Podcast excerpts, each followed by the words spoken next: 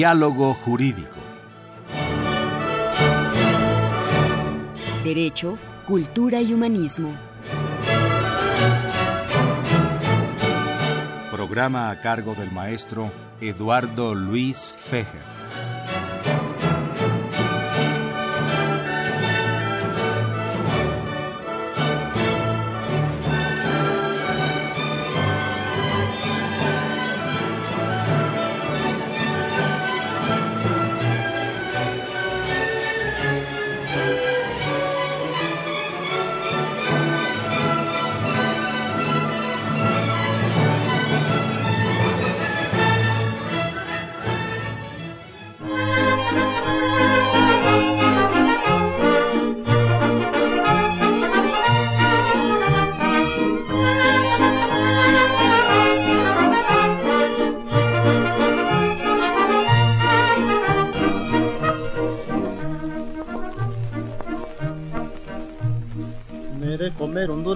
Desde la raíz hasta el hueso, no le hace que sea güerita, será mi gusto y por eso me de comer un durazno desde la raíz hasta el hueso, no le hace que sea güerita, será mi gusto y por eso, ay, dime que sí, no le hace que sea mañana, que para quererte a ti me buscaré cualquier maña, ay, dime que sí, no le hace que sea mañana, que para quererte a ti me buscaré cualquier maña, la voy a ver, la voy a hablar para un asunto particular, la he de decir, la he de jurar, que hasta la muerte yo la he de amar.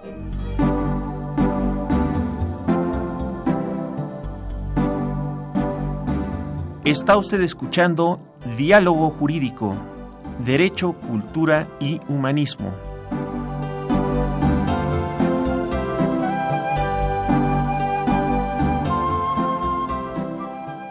A través del 860 de AM.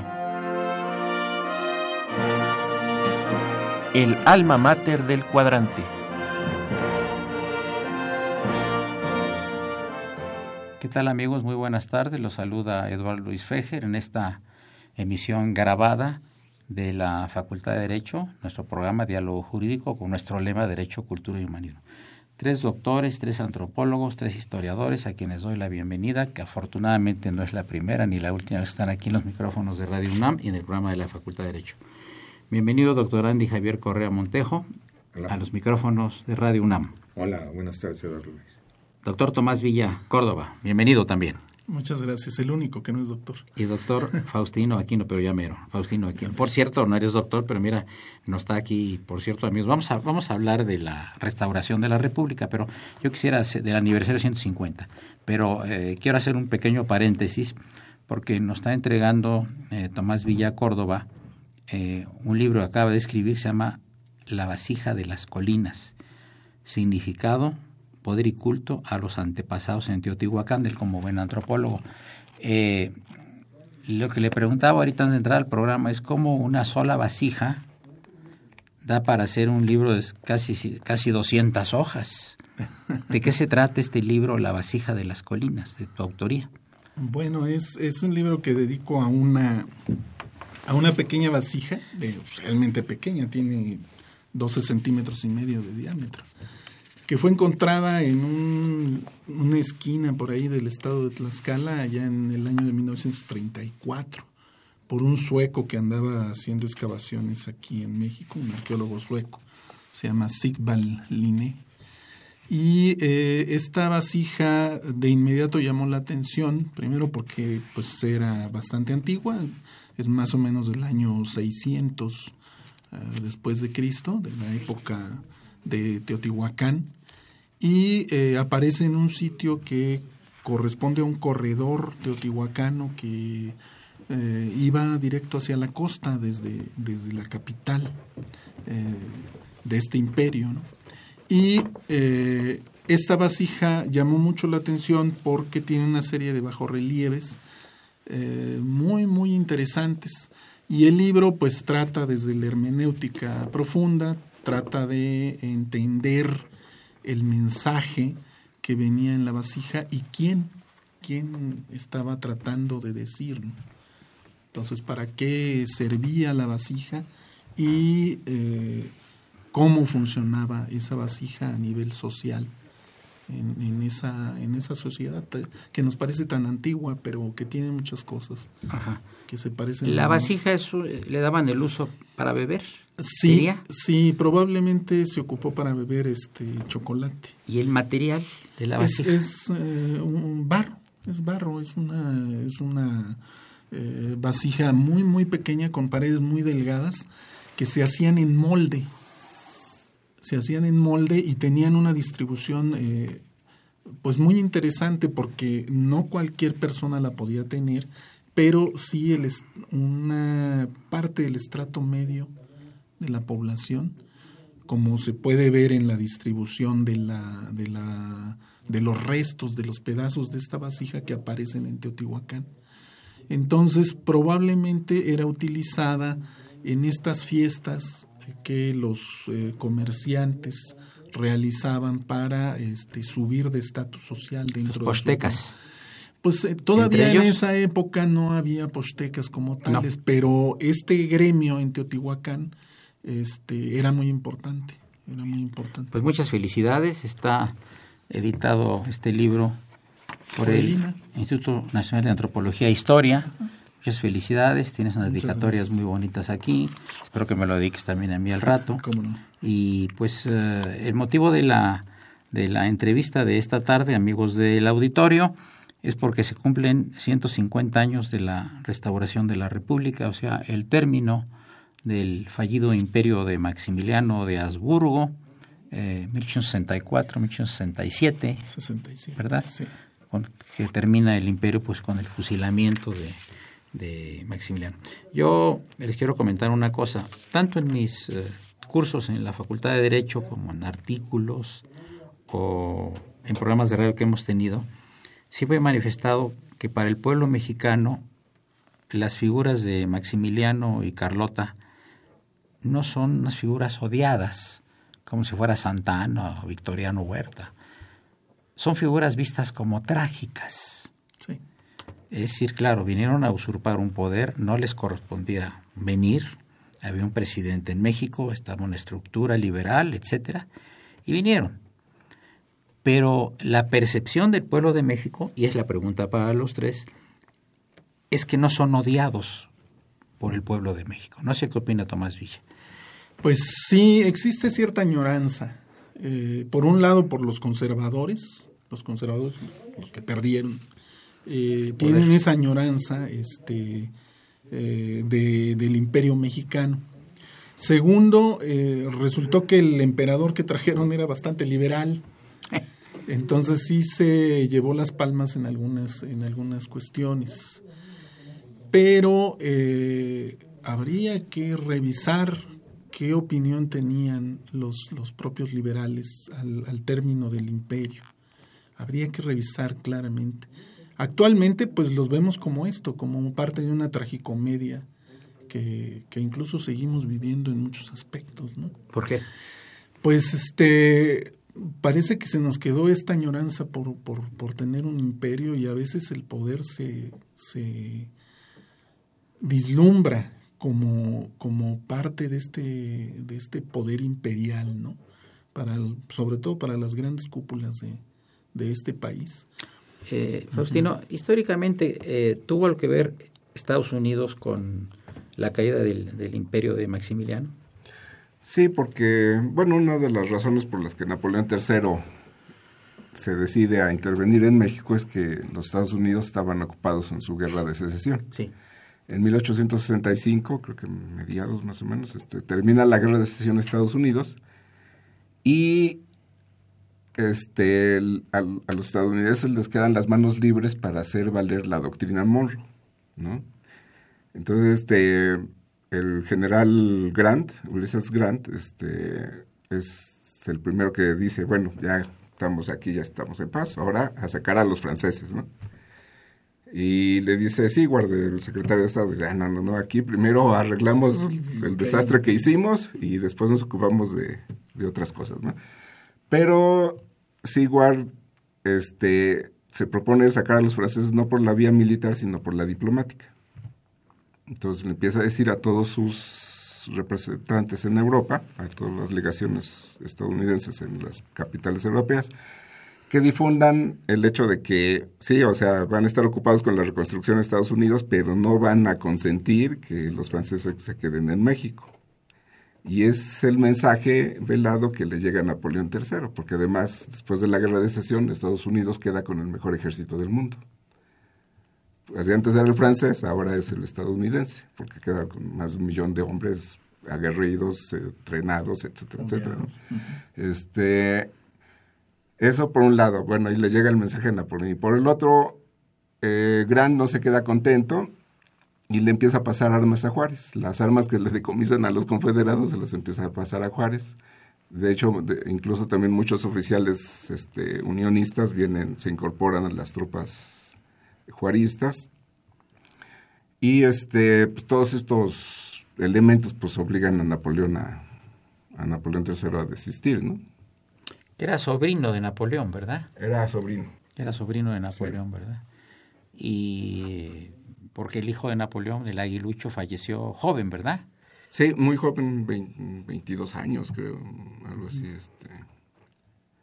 Y bueno, está el, la anécdota de que se piensa que Maximiliano era hijo del aguilucho. Ah, además. Se piensa. Que... No hay tantas cosas sobre eso, ¿no? También que, que, Andy, también que eh, Carlota tenía en el vientre un, un, niño que luego dio a luz y fue el mariscal Weigand, ¿no?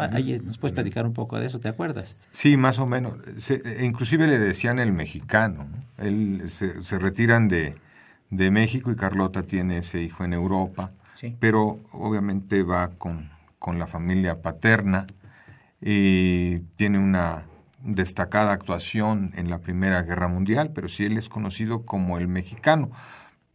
Pero es hasta ahí, ¿no? La parte anecdótica. Como tal, sería medio difícil este, realmente saber que, que fue hijo de, de, este oficial francés con, con, la emperatriz Carlota. Ahora, Andy, se habla mucho de, de, y fue muy controversial el fusilamiento de Maximiliano. Sí, sí. Eh, inclusive se hizo un libro después por Juárez eh, explicando que había sido, eh, digamos, ejecutado de acuerdo con las leyes mexicanas. Se le aplicaron sí, sí. las leyes mexicanas a, al, al, fallido emperador. ¿Nos puedes abundar un poco de esto, por favor? Sí, cómo no.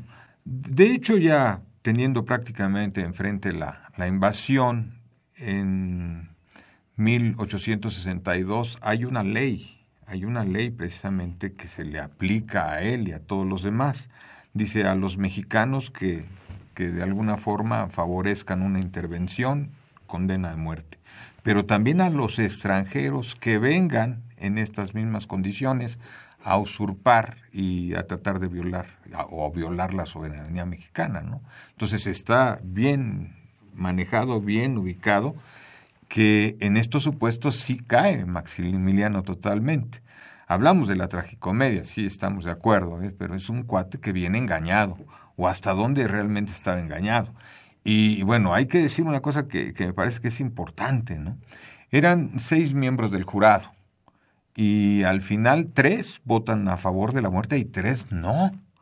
O sea, tuvo que ejercer su, su vamos a llamarle así, su potestad del presidente del jurado para decir... ¿Era, sí. ¿Era Platón Sánchez? Platón Sánchez. Perfecto, amigos. Sigamos a la primera parte del programa. Les recuerdo que se encuentran los doctores antropólogos Andy Javier Correa Montejo, Tomás Villa Córdoba y Faustino Aquino. Soy Eduardo Luis Fejer, continúen, es el 860, esto es Radio Universidad Nacional Autónoma de México.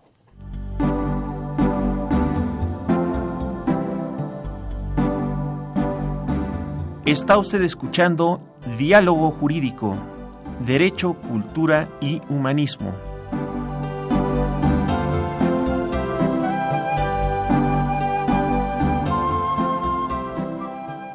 A través del 860 de AM. El alma mater del cuadrante.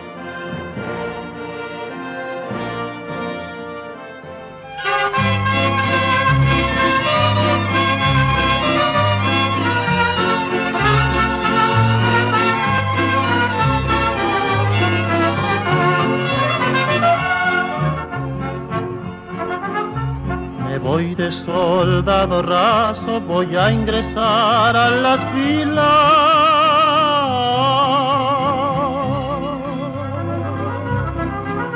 Con los valientes muchachos que dejan madres queridas, que dejan novias llorando, llorando su despedida ya la guerra contento, ya tengo rifle y pistola.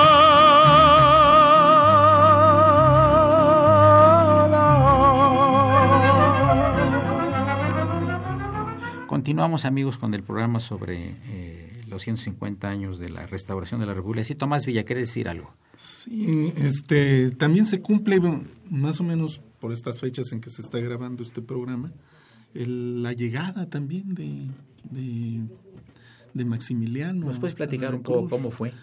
Pues eh, fue una llegada muy triste, puesto que el barco llegó, llegó a puerto a, a la hora del calor, nadie salió a recibir a, a, Maximiliano, y lo único que había en la plaza pública de Veracruz eran unos, este, unas auras en las, este, en los faroles. Estos animales. O sea, como de bienvenida. Que, sí, eran, eran estos animales que comen carroña. Ah. Y este fue auras sí, unas este, ¿cómo se les llama estas este pues son sopilotes, roedor, roedores, son- no, no, son, son, son sopilotes. son aves. Son aves. sí. Ah, ya.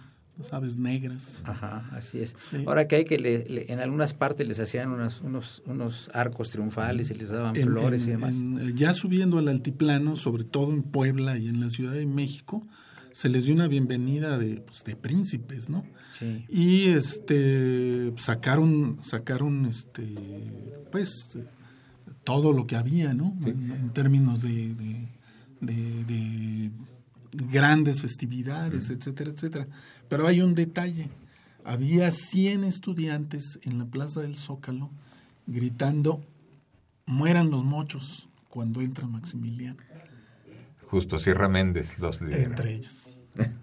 A ver, ¿a qué se referían con muera los mochos? Porque por el concepto mocho pues es un concepto Sí, equívoco, tiene muchos tiene significados. muchos significados. En ¿A la cuál e- se referían ahí? En la época se referían a los conservadores, a los conservadores. Sí, por los- Que estaban trayendo a un príncipe extranjero que pensaron que era conservador y resultó que era muy liberal. Muy liberal, exacto.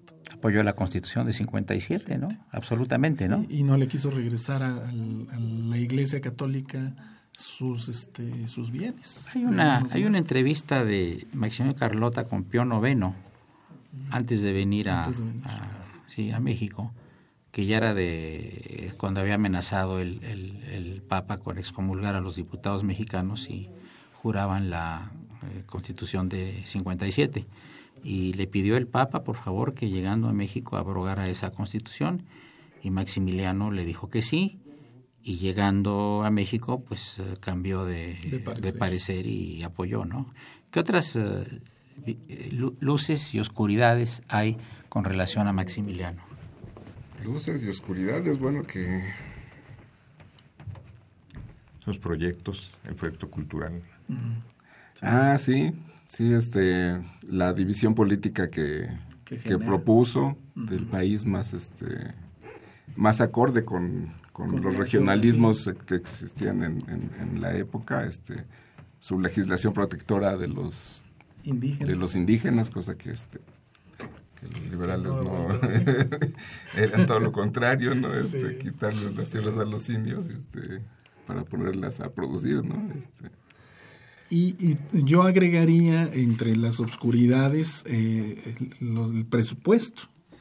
Sí, entre toda esta parafernalia, todo esto que se decía, que Maximiliano, que muy buena gente, que estaba proponiendo cosas nuevas, etcétera, etcétera, se veía claramente en el presupuesto.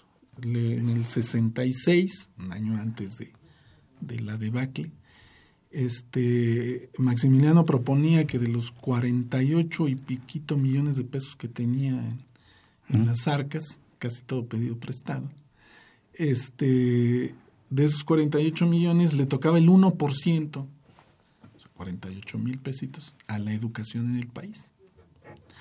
Y para él se guardaba dos millones de pesos Los gastos de la para corte. los gastos de, De la corte. de lo que saliera, ¿no? Sí, porque Sí. de hecho era pobre. Sí, Y una de las razones por las que viene a México es para, para ganarse una para ganar dinero, para este, pues sí, hacerse emperador, ¿no?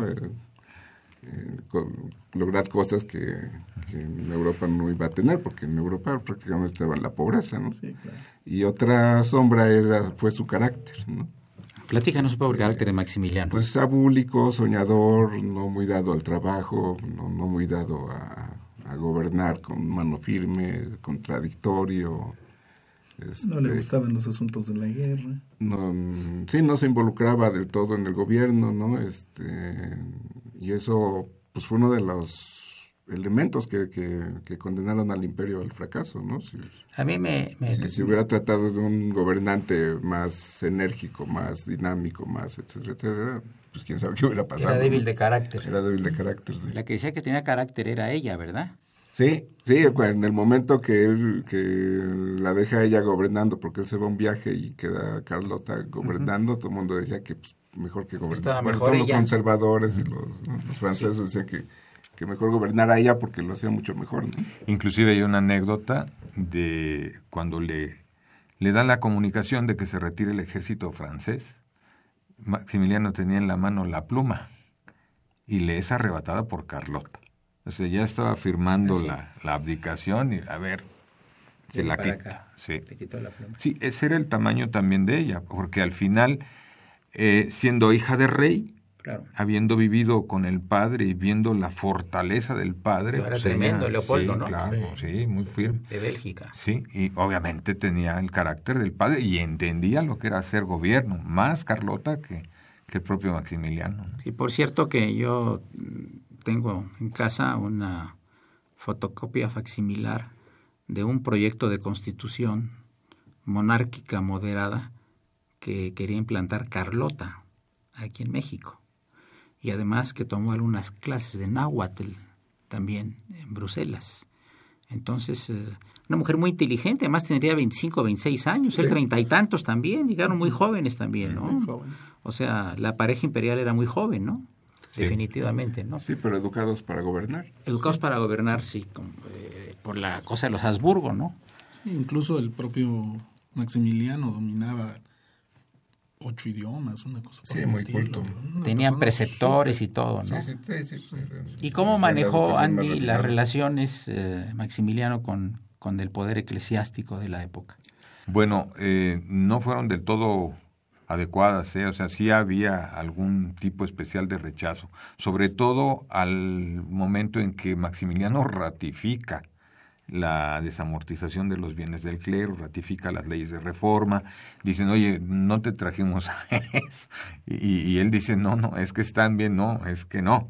Y hablamos en este caso de la educación. Eh, eh, Maximiliano estaba educado, educado como, como liberal Sí. y entendía los elementos de la modernidad. Sí. Y eh, obviamente el clero pensaba que ibas a regresar a, a las viejas posiciones, las viejas situaciones, en donde les dejaran, les dejaban hacer todo y seguir jalando dinero para ellos, ¿no? Y se encuentran con pared con, con esto, ¿no? Y es parte de, de- no solamente este, este rechazo, pero es parte del principio del fin de él en, en México, ¿no?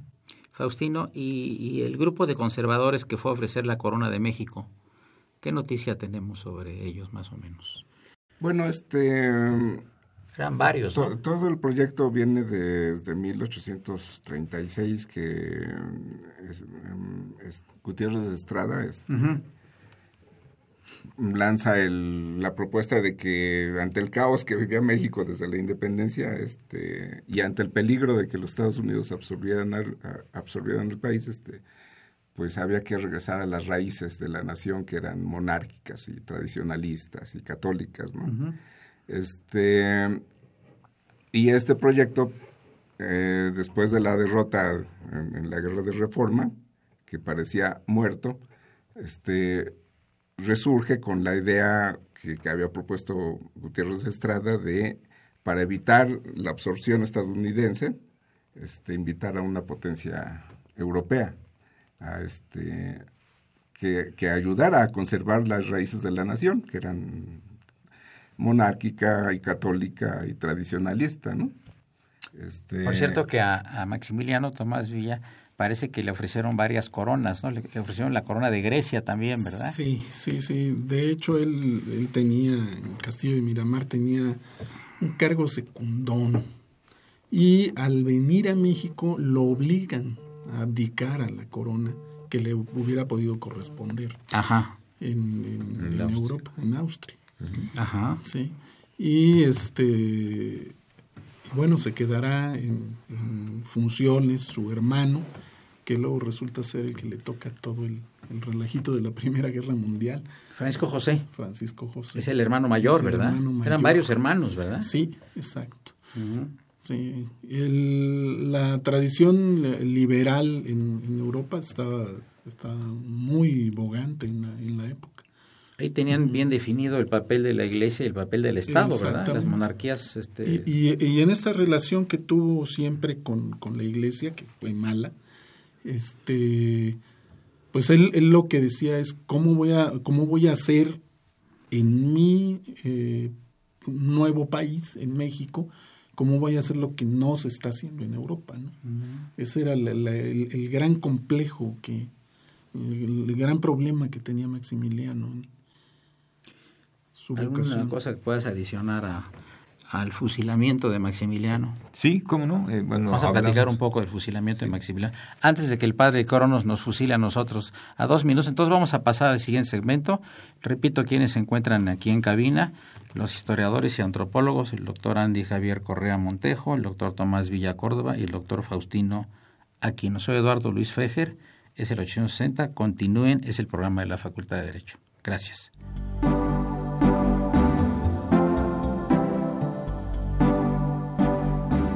Está usted escuchando Diálogo Jurídico, Derecho, Cultura y Humanismo.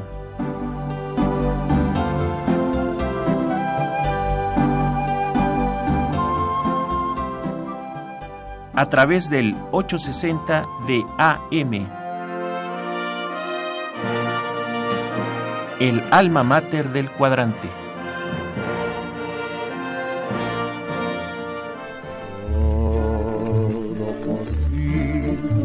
Llegado a mi corazón como la luz que alumbrara en mi soledad. Ven hacia mí, encendiéndote mi pasión. Ven, te espera mi ansiedad en tu oración de amor.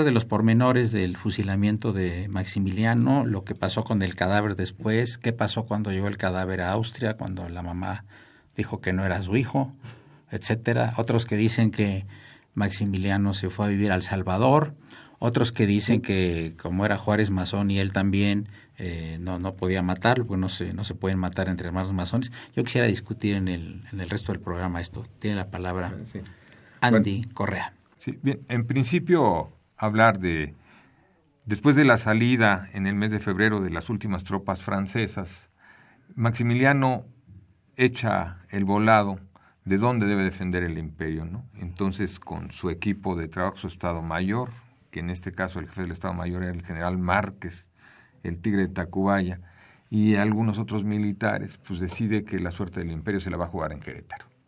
y después de prácticamente un sitio de 61, 62 días, eh, se dice que el coronel Miguel López lo traiciona, entrega el convento de la Cruz, que es lo que abre precisamente después de, un sitio muy, muy, muy severo, muy, muy fuerte, muchos muertos, demasiados, diríamos nosotros, eh, eh, entrega el convento de la Cruz y por lo tanto se tiene que rendir Maximiliano. Maximiliano entrega su espada, se rinde ahí y empieza el proceso, empieza el juicio. Y muchos detalles ahí muy especiales en, durante este momento. Le llegan las cartas a Juárez de Europa para que le perdone la vida. Este, el propio Maximiliano le dice, bueno, a mí sí, pero a, a, a Mejía y a Miramón no. yo soy el último en esta sangre. Había algunos antecedentes de de, por ejemplo, Mejía alguna vez estuvo preso a Escobedo, si lo dejaba salir o no lo dejaba, en fin, muy fuertes, que todavía, inclusive 20 años después, a Escobedo le cuesta un juicio militar esta relación de, del año 67, lo, lo que específicamente pasó con Maximiliano en el 67, en el 87 lo salva Porfirio Díaz de un juicio, ¿no? O sea, lo, lo, perdona y hasta el final, 20 años después, si iba a dejar que se fuera Miramón, si iba a dejar que se fuera Maximiliano, todo esto. Pero al final eh, Juárez, aplicando toda la ley y estando al pendiente de lo que estaba pasando, pues no, no obviamente no abre, no abre la, la, posibilidad de que siga viviendo. Los trámites que hizo la princesa Salm Salm y tantos otros, ¿no? Inclusive yo quiero insistir en esto, ¿no? La defensa fue muy fuerte, ¿no? A, a que llegara al jurado a que la mitad votara porque sí y la otra mitad que no, o sea, obviamente que, que, había muchos elementos, se bajaron muchos elementos, ¿no?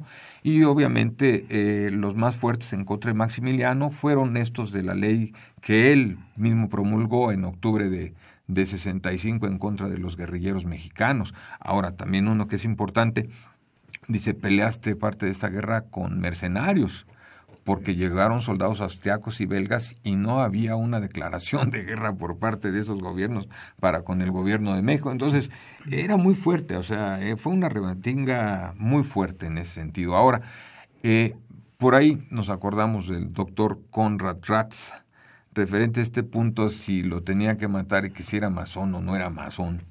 La verdad es que en pláticas profundas con el doctor Ratz, él me indicó tenía los testimonios, desgraciadamente no me acuerdo el nombre, de, de un oficial de, de, los extranjeros que estaba en el bando de, de, de la República, que sí era masón y que a encargo concreto, específico de Escobedo, fue a tratar de que se identificaran en términos de, de lo que ellos saben hacer y cómo hacerlo. Los signos de la masonería. Sí, sí, y que Maximiliano no respondió en términos masónicos. Entonces, mm, de esto desprende, desprendía el propio doctor Ratz que Maximiliano no era masón, tenía una educación liberal, pero que no era masón, en términos específicos de esta entrevista. Y voy a tratar de, de meterme un poco más, no para explorar si era o no era, sino simplemente si, si hubo como tal este reflujo, porque el, el doctor Ratz me dijo que, que lo investigó incluso en Austria, ¿no? Y que él no encontró absolutamente nada de, de, de, este, de, esta parte, ¿no? Bueno, por lo tanto, este, la parte de final de, de Maximiliano fue muy especial, muy, muy especial. Inclusive, eh, estaba en sitio la Ciudad de México, Porfirio Díaz la tenía sitiada, ya habiendo caído Querétaro y a la gente de, de, aquí de la Ciudad de México se le negó que hubiera perdido ya en Querétaro y que el emperador este, estuviera preso, inclusive después del fusilamiento. Se seguía negando en la Ciudad de México que eh, Maximiliano hubiera, hubiera muerto. O sea que son, son detalles muy interesantes de, de esta parte final del imperio. Pero eh, creo que lo que es muy rescatable es lo que viene quizá después para el fortalecimiento de la identidad, ¿no? El haber precisamente derrotado a un ejército en las condiciones en que estábamos, como quiera que sea.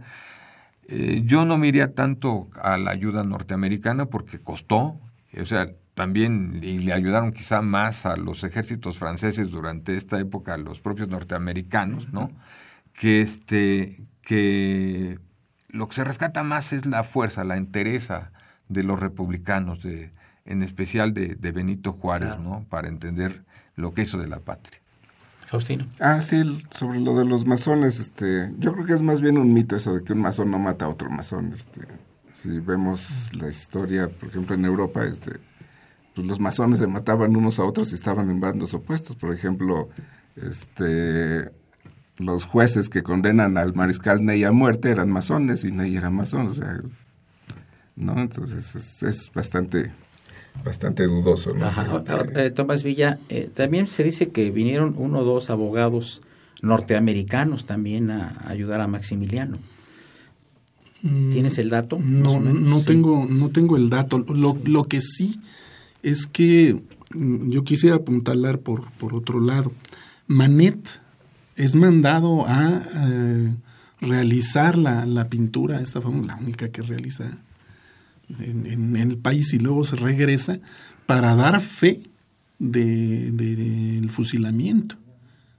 Llega antes del fusilamiento. Llega antes del fusilamiento. Lo presencia él Presencia la, y hace la y pintura. hace la pintura.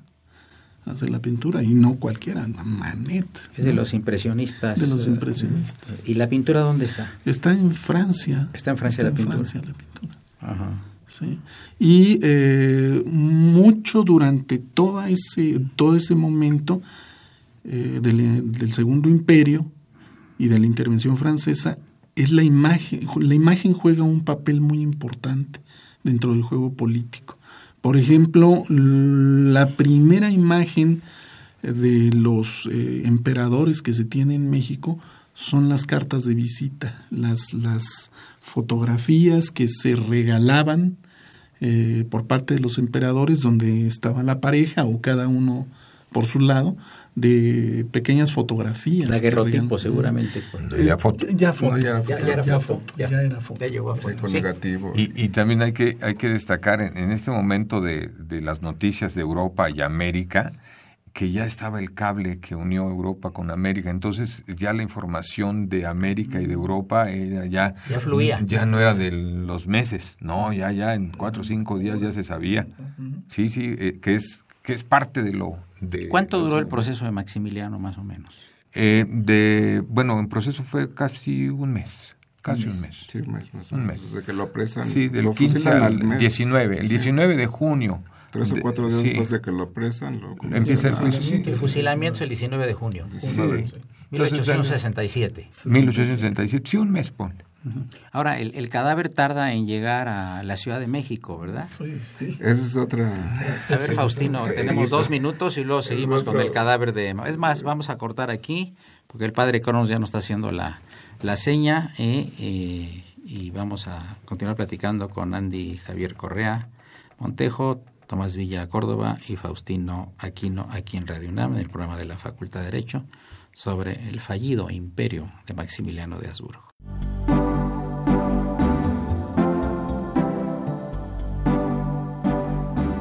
Está usted escuchando Diálogo Jurídico, Derecho, Cultura y Humanismo.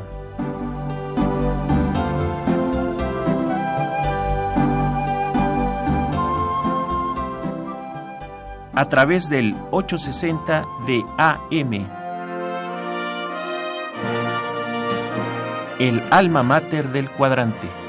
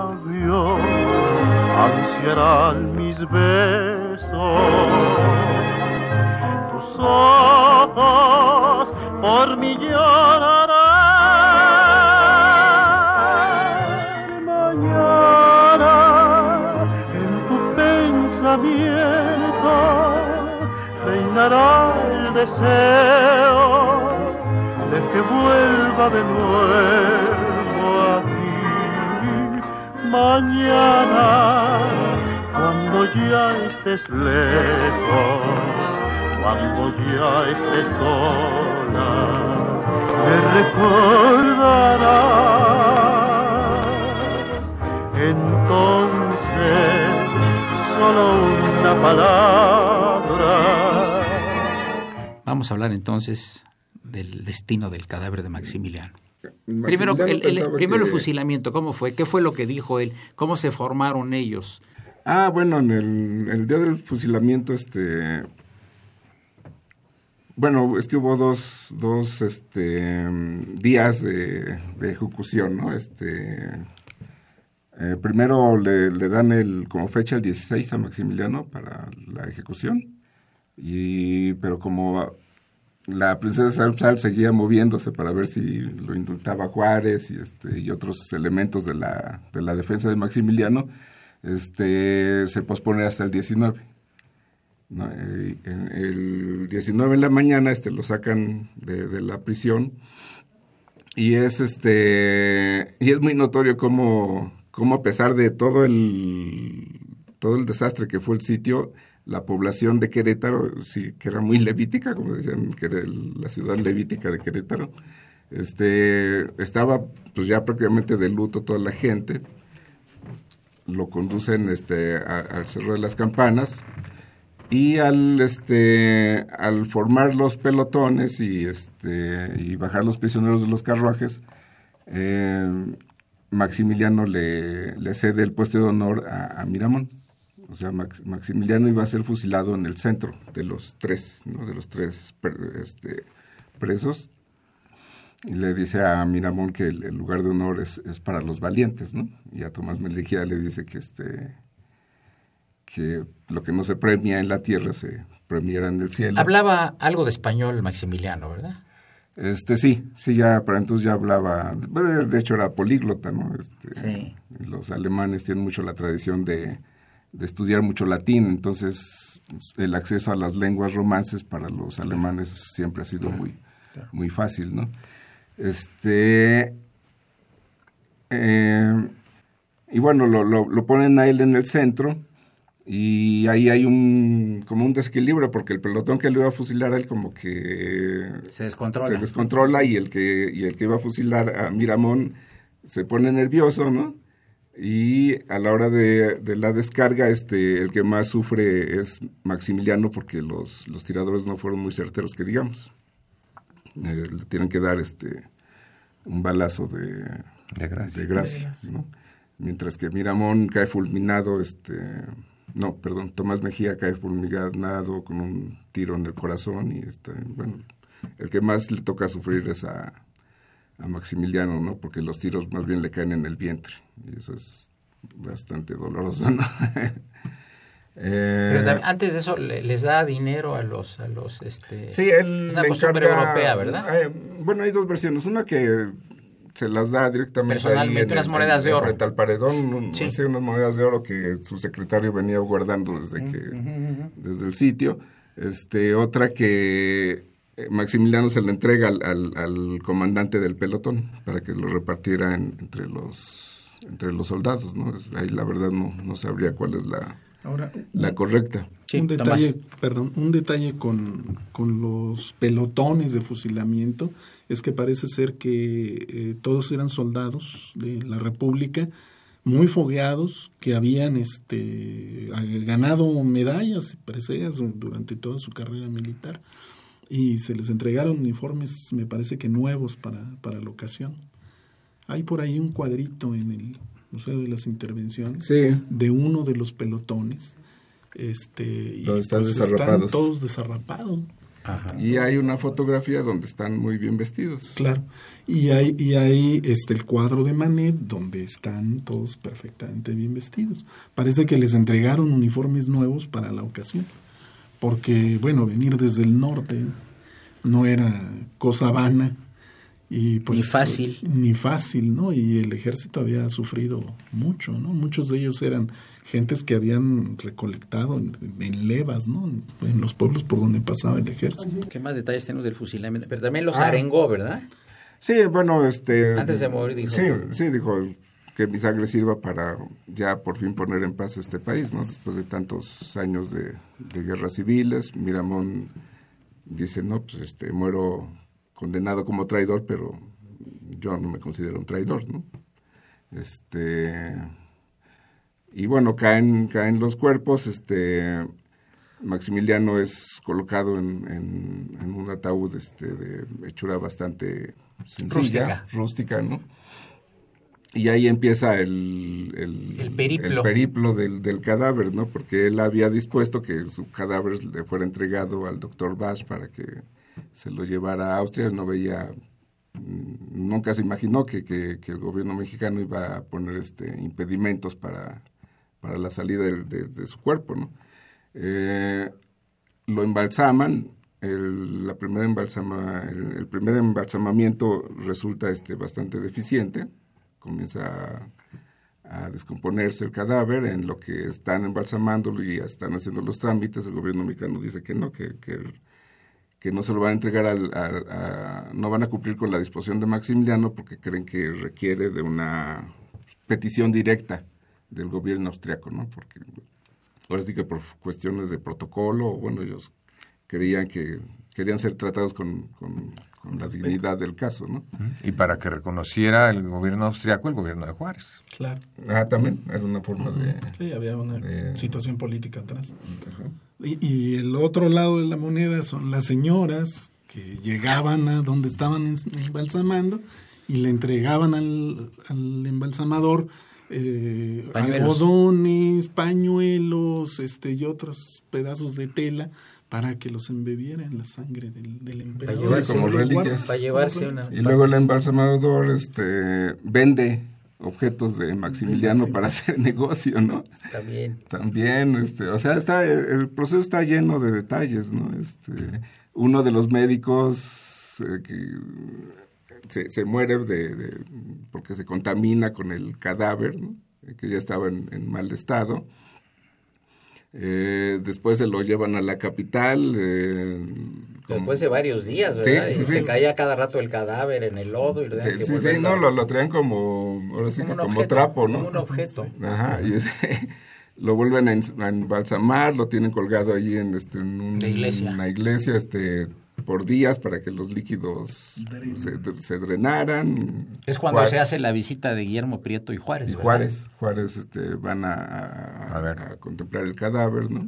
Sí. Se descuelga de repente un poco, hay un... eh, ¿Verdad? Y se asustan, ¿verdad? Eh, ay, Sí, sí, sé. o sea, estaba mal colgado y cuando llegan a verlo en la noche, así, en la penumbra, así todo, de repente hace un movimiento muy raro Maximiliano y como que se descuelga el cadáver y se asustan. Hay una Anécdota. anécdota al respecto, sí, sí, sí. Total que a Europa llega hasta 1868 el 68. cadáver. Hasta 1868 ya Sí, el varios meses después del, del fusilamiento. También se lo mandan, el, se va en la fragata Novara. En También la Novara. la que regresa en la que vino, sí. Sí, Porque bueno, es que el almirante Tejetov, que era el capitán o el comandante del, del barco, era así como que el comandante consentido de la corte del, del gobierno austriaco, ¿no? Este, el que tenía más relación con la familia, ¿no?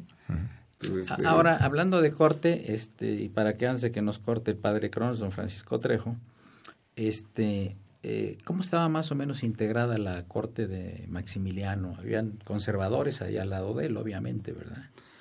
Damas de compañía, como la marquesa del barrio, ¿no? Que fue la que acompañó a, a Carlota a ver a Pío IX, ¿verdad? Sí, bueno, ese es, ese es otro caso lleno de curiosidades porque eh, Maximiliano, conforme con su carácter soñador, este, eh, hizo un- todo un protocolo de la corte así como muy a la, muy a la austriaca, ¿no? Este, muy, muy rígido, muy formal. Muy Habsburgo. Ajá. Y llega a México y se encuentra con el relajo de que somos, ¿no? Dicharacheros, bromistas. de- Entonces, este, hay una anécdota de que una vez alguien le dijo, oye, eh, su majestad, ¿y- ¿y cómo está Carlotita? Y, y Maximiliano contesta, su majestad imperial está bien. No, y también en el trayecto de Veracruz a la capital, cuando desembarcaron, se le acercó una señora y le dijo, fuma usted, Carlotita, y le ofreció un cigarro a la Ajá. emperatriz, ¿verdad? Y se espantó aquella, ¿no? Sí, sí, entonces es otro de los grandes traumas de la pareja imperial, ¿no? Que venían con la idea de trasplantar este el boato de las cortes eh, europeas a un país que no tenía ninguna tradición monárquica, ¿no? O bueno, una escasa. Una escasa Traje- trajeron muebles también, ¿verdad? Sí. Sí, trajeron Sí, muebles ya de Europa. ya la- No, y, que- la compra, ¿no? O sea, era un... empezaron a comprar una cantidad impresionante de cosas. La vajilla que se mandó traer de, de Italia y de, y de Con el Bohemia, monograma de Maximiliano, monograma. ¿verdad? Luego una cantidad impresionante, una de las mejores cavas del mundo, eh, la tuvieron ellos aquí en México. Y ahí hay, hay dos cosas. Cuando el imperio cae, muchas de esas cosas se vendieron en, en, en Texas. Se la llevó la princesa Salzan. Salzan. Sí. ¿Ella de dónde era la princesa? Era norteamericana, me parece. Era, era norteamericana. Casada con un era noble. hijo- hija de franceses, nacida en Norteamérica. Sí. Y era cirquera. Cirquera. Y, era- y estaba casado Era con un, caballista algún, noble, ¿verdad? Por Noble, eso se puso... Se casó con el príncipe de Samsel, que era un, un noble belga. belga, ujú, que Ah, combatió en la guerra de secesión, ahí la conoce, ahí, se Ahí casan. Era un aventurero. Ajá, Y príncipe. después en 65, después de la derrota de los confederados, se viene del lado imperial. Lo que quería comentar es la primera noche de Maximiliano de Carlota en, en, en Palacio Nacional, infame, chinches, Con chinches piojos. y No, pulgas no, y no, piojos, ¿verdad? Sí, y, y mm, en una de las de los de los eh, paseos matinales del emperador descubre el castillo de Chapultepec, que eh, para la época igual se le cambió el nombre. Ellos venían de Miramar y aquí le pusieron al castillo Miravalle. O sea, no le respetaron el nombre de Chapultepec. Sí, Que fue muchas cosas antes, Sí. ¿verdad? Sí, sí. Casa pero- Fortificación militar y Bueno, de hecho, es, el único El- palacio señorial de América. Sí, no existe otro. No existe otro. Sí, es sí. el único. Fue Sí, no hay- construido en el siglo XVIII como Sí. solar de Hay virreyes uno ahí para en, los en- virreyes. en Río de Janeiro, en la, bahía de, Guan- en la bahía de Guanabara, hasta el, el de los, uh, los reyes de Portugal que emigraron al, Brasil. ah, sí. Pero ese es, es muy posterior, es de fines es del siglo. XIX. Es el más antiguo. Sí, no, es muy antiguo. un virrey lo Este arregló y otro lo arregló y todo lo demás. Era un lugar fortificado y además que tenía una vista de la ciudad, ¿no? Bueno, Se atribuye también a Maximiliano el, el haber hecho lo que hoy es el Paseo de la El Reforma paseo de la también, ¿verdad? Paseo de- Sí, que ¿Quién será? El paseo de la paso de la emperatriz. emperatriz. Paseo de Sí. la emperatriz. Él eh, con su dinero hace la traza y era el camino más corto, porque antes para llegar a, a Chapultepec o, ibas por lo que hoy es el circuito interior Mechoro Campo hasta prácticamente San Cosme y de ahí ya bajabas. O te podías ir por donde estaba el acueducto, lo que sería Avenida Chapultepec, pero era obviamente muy estrecho. Era una vereda muy muy cerrada. La, Imagino la- en la época de lluvias cómo estaba el lodazal Sí, para ir del castillo al, para bajar del castillo de Chapultepec para ir al Palacio Nacional, ¿verdad? Sí. Y. ¿Qué otras cosas? Pues ya el padre Crono está ya eh, prácticamente eh, Bueno, pues mire, de, por ejemplo, del- de la estructura del, del imperio, el emperador mandó colocar, o, o- o creó nueve cargos de ministros, ok. ¿sí? Y eh, después ya venían con sus ministerios todo el, todo el, resto del- de la corte. Pero, este, casi todos los ministros eran europeos. Casi todos los ministros eran Que no y habla es- ni español seguramente. Exactamente. Muchos de ellos habían sido colocados por los franceses, los había mandado directamente este Napoleón III. Ahora, Sí, el ministro de Economía. era Sí, sobre francés, todo. mandado por Napoleón. Faustino, no había muy buena relación entre, entre eh. Fresco José, ¿verdad? Con su hermano, ¿verdad? No, había muchos celos entre Muchos celos ellos dos. de Maximiliano se sentía muy frustrado porque no iba a ser el heredero. Y Francisco José se sentía celoso de Maximiliano porque era muy popular en, en Europa. Era el muchacho así como que el, el- muchacho el de oro. estrella, ¿no? El, Bonito. el- Que viajaba el- a todos los países, El rock era- pop, ¿no? El, digo, el era, rockstar. mari- era marino también, Era ¿verdad? marino, Almirante. este, viajó por todo el mundo, se le consideraba muy guapo, ¿no? Ese, como un Don Juan. Y Francisco José siempre tuvo un carácter muy, este, muy seco, muy austero, ¿no? Muy antipático. Incluso antipático era to- todos los que lo trataban francamente. Pero ustedes son muy simpáticos. Y Yo les agradezco mucho a, al doctor Andy Javier Correa Montejo su Gracias, presencia y sí. comentarios sobre este tema que es tan interesante. A Tomás Villa, quien está presentando su libro La vasija de las colinas. Significado, poder y culto a los antepasados de Teotihuacán. Lo felicitamos por la presentación de este libro. Ya hablaremos en algún programa eh, sobre, sobre el tema, ¿no? Y desde luego a nuestro amigo el doctor Faustino Aquino, a quien le doy las gracias también por su presencia.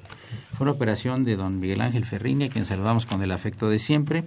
La imagen siempre gata de el padre Cronos, don Francisco Trejo, y como asistentes de producción, Bolívar Avilés, Alberto Martínez Loza y Raúl Romero Escutia, el niño héroe de la radio. Soy Dolores Fejer, la mejor de las tardes, y continúe en el 860 es el alma mater del cuadrante. Radio Universidad. Muchas gracias.